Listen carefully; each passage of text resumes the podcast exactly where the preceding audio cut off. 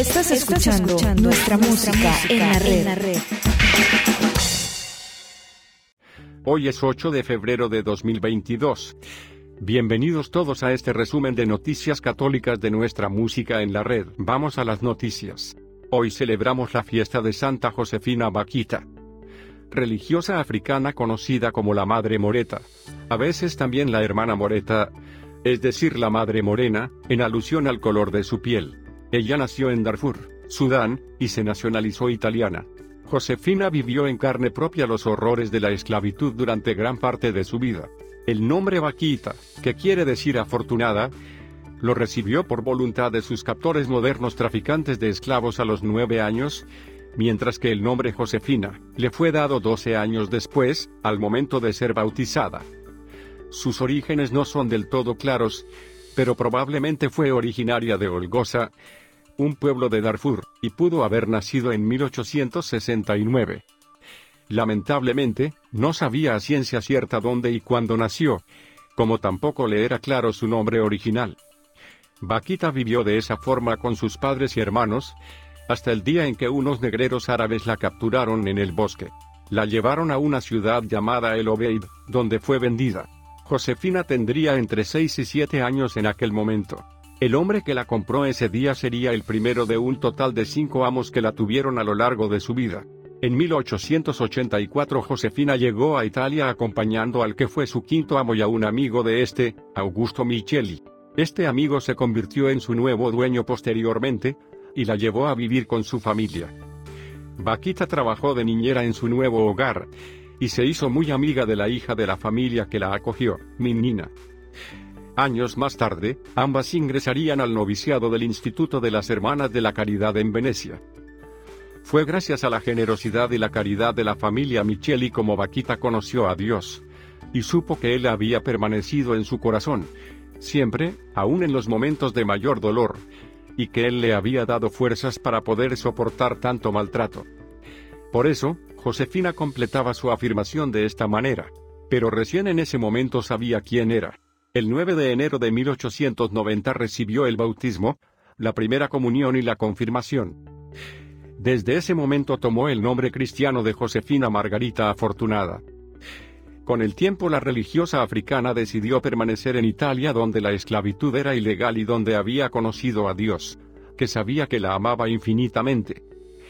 Junto a Minina ingresó al noviciado del Instituto de las Hermanas de la Caridad en Venecia, y se convirtió en una de las hermanas de la orden el 7 de diciembre de 1893, a los 38 años de edad. Por su espiritualidad y fuerza ante las adversidades, San Juan Pablo II la llamó nuestra hermana universal. Vaquita falleció el 8 de febrero de 1947 en Schio, al norte de Italia, congregando a miles de personas durante sus funerales. En 1978 fue declarada venerable, y San Juan Pablo II la beatificó en 1992, decretando que su fiesta sea celebrada cada 8 de febrero. Finalmente el mismo pontífice la canonizó el año 2000, durante el jubileo por el segundo milenio, como una forma de honrar al pueblo africano y a todos los cristianos, hombres y mujeres que sufrieron la esclavitud. El año 2007, el Papa Benedicto XVI utilizó el ejemplo de vida de Santa Josefina Vaquita en su encíclica Spesalvi, para hablar de la esperanza.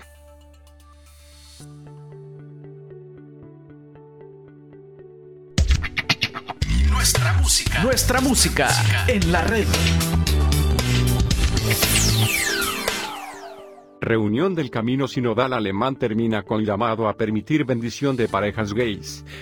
Una reunión plenaria del Camino Sinodal de la Iglesia Católica en Alemania terminó el sábado con votos a favor de proyectos de texto que piden que se permita la bendición a las parejas del mismo sexo y que haya cambios en el catecismo sobre la homosexualidad.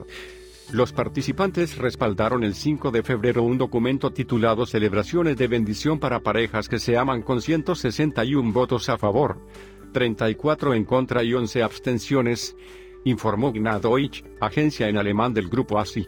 También respaldaron la discusión de un texto sobre la reevaluación magisterial de la homosexualidad con 174 votos a favor, 22 en contra y 7 abstenciones. El texto dice que los pasajes 2357, 2359 y 2396 sobre homosexualidad y castidad del catecismo deberían ser revisados como parte de una reevaluación de la homosexualidad. La votación se realizó el último día de la tercera reunión de la Asamblea Sinodal, el órgano supremo de toma de decisiones del Camino Sinodal, en Frankfurt, en el suroeste de Alemania. El camino sinodal es un controvertido proceso de varios años que reúne a obispos y laicos de Alemania para discutir la forma en que se ejerce el poder en la Iglesia, la moralidad sexual, el sacerdocio y el papel de la mujer. La Asamblea Sinodal está compuesta por los obispos, 69 miembros del poderoso Comité Central de Católicos Alemanes, ZDK, y representantes de otros sectores de la Iglesia en el país. En el primer día del evento, los miembros aprobaron un texto de orientación que establece los fundamentos teológicos del camino sinodal, así como un documento sobre el poder y la separación de poderes en la Iglesia, informó Gnadoich. El segundo día apoyaron los textos que piden la ordenación de sacerdotisas, que el celibato sacerdotal sea opcional en la Iglesia latina, y que los laicos participen en la elección de los nuevos obispos. El último día los participantes aprobaron cuatro documentos. El texto Declaraciones Magisteriales sobre el Amor Conyugal fue aceptado para mayor consideración por 169 votos a favor, 30 en contra y 6 abstenciones. El documento, que también pide modificaciones al Catecismo de la Iglesia Católica, dice, los cónyuges asumen la responsabilidad del momento de convertirse en padres, del número de hijos y de los diversos métodos de planificación familiar. Esto se hace con respeto mutuo y conciencia personal. En este sentido, en el catecismo conviene reformarse. 2366 y 2367, 2396, sobre fecundidad conyugal, 2368, 2370, 2399, sobre regulación de la concepción. El último texto aprobado el 5 de febrero, titulado El orden básico de servicio en la Iglesia, llama a reformar las leyes laborales en la Iglesia Católica en Alemania, que es el segundo empleador más grande después del Estado alemán. Este documento pasó su primera lectura con 181 votos a favor, 13 en contra y 11 abstenciones. El arzobispo Nicola Eterovic, nuncio apostólico en Alemania, dijo el sábado a la Asamblea que el Papa habla a menudo de la sinodalidad y los aspectos positivos asociados con ella, pero igualmente alienta a evitar una falsa comprensión y errores. Como aspectos característicos de la sinodalidad, el obispo de Roma menciona sobre todo, la sinodalidad es un don del Espíritu Santo, es el camino hacia una comunidad eclesial cuya tarea es la misión, la evangelización del mundo de hoy, la Iglesia sinodal requiere la participación de todos, aunque en diferentes niveles. Al mismo tiempo, el Papa Francisco advierte contra el parlamentarismo, el formalismo, el intelectualismo y el clericalismo. La Congregación para la Doctrina de la Fe del Vaticano declaró en marzo de 2021 que la Iglesia no tiene el poder de bendecir las uniones entre personas del mismo sexo. La Declaración del Vaticano, emitida con la aprobación del Papa Francisco, provocó protestas en el mundo católico de habla alemana. Varios obispos expresaron su apoyo a las bendiciones de parejas del mismo sexo, mientras que algunas iglesias desplegaron banderas del orgullo LGBT, y un grupo de más de 200 profesores de teología firmaron una declaración criticando al Vaticano. Sacerdotes y trabajadores pastorales de toda Alemania celebraron un día de protesta en mayo pasado en el cual realizaron ceremonia de bendición a las que asistieron parejas del mismo sexo. La próxima asamblea sinodal tendrá lugar en Frankfurt del 8 al 10 de septiembre. Se espera que el camino sinodal finalice en la primavera de 2023, antes del sínodo sobre la sinodalidad convocado en Roma para octubre del próximo año. Nuestra música. Nuestra música en la red. Pederastia en la Iglesia Española. Los obispos tratan de retrasar la respuesta a la investigación sobre pederastia propuesta por el gobierno. La mayoría considera que el propósito de la comisión es dañar a la Iglesia Católica y critican la iniciativa. Los obispos empezaron este domingo una semana de ejercicios espirituales con la intención de tomarse tiempo antes de decidir cómo van a afrontar la investigación propuesta por el gobierno sobre los casos de abusos sexuales en el seno de la Iglesia Católica Española. Tienen ya un calendario. Los próximos días 16 y 17 se reúnen los nueve miembros de la Comisión Ejecutiva de la Conferencia Episcopal Española. A primeros de marzo lo hará la Comisión Permanente, en la que están todos los cardenales y arzobispos, además de los prelados más influyentes del organismo, hasta sumar una veintena larga, y en abril celebrarán la habitual asamblea plenaria de primavera. La Casa de la Iglesia, en la calle Añastro, guarda toda esta semana el riguroso silencio que exigen los ejercicios espirituales ignacianos. Este año han elegido para que los dirija al jesuita Darío Moyá Yasser, especialista en acompañamiento espiritual. Lo cierto es que los teléfonos de los prelados están apagados, incluido el de su portavoz y secretario general, Luis Argüello.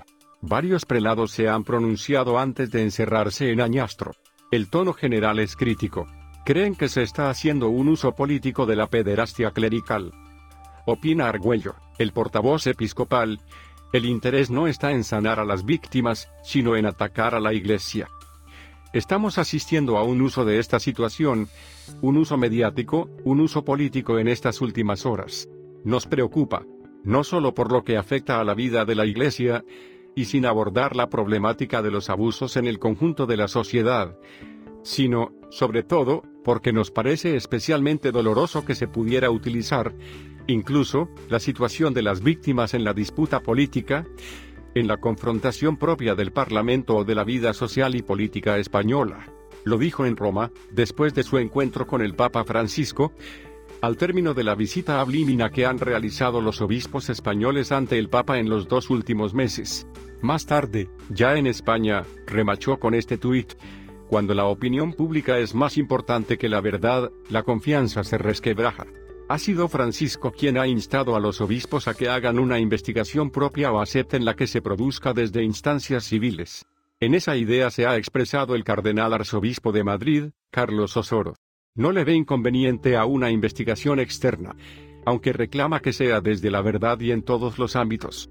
De la misma idea es el arzobispo de Toledo, Francisco Cerro.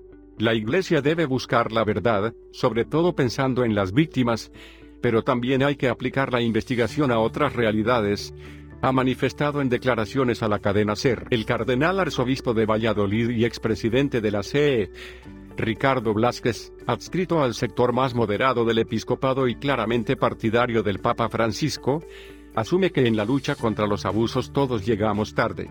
La desolación del episcopado tiene otra vertiente, las críticas de muchos de sus fieles. Ya ha alzado la voz la organización Redes Cristianas, que agrupa a dos centenares de grupos, entre otros al Foro de Curas, Iglesias Populares y Somos Iglesia, pero ha sido entre los teólogos donde han sonado las voces más estruendosas.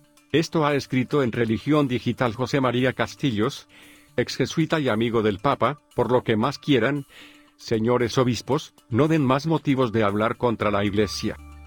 Sus decisiones, ¿se parecen a la forma de vida que les mandó Jesús? Si nuestros obispos son obispos porque su razón de ser en el mundo consiste en hacer presente el Evangelio, ¿no es un escándalo más grave de lo que pensamos lo que estamos aguantando en España con el episcopado que tenemos? Estás escuchando, nuestra, música, en la red.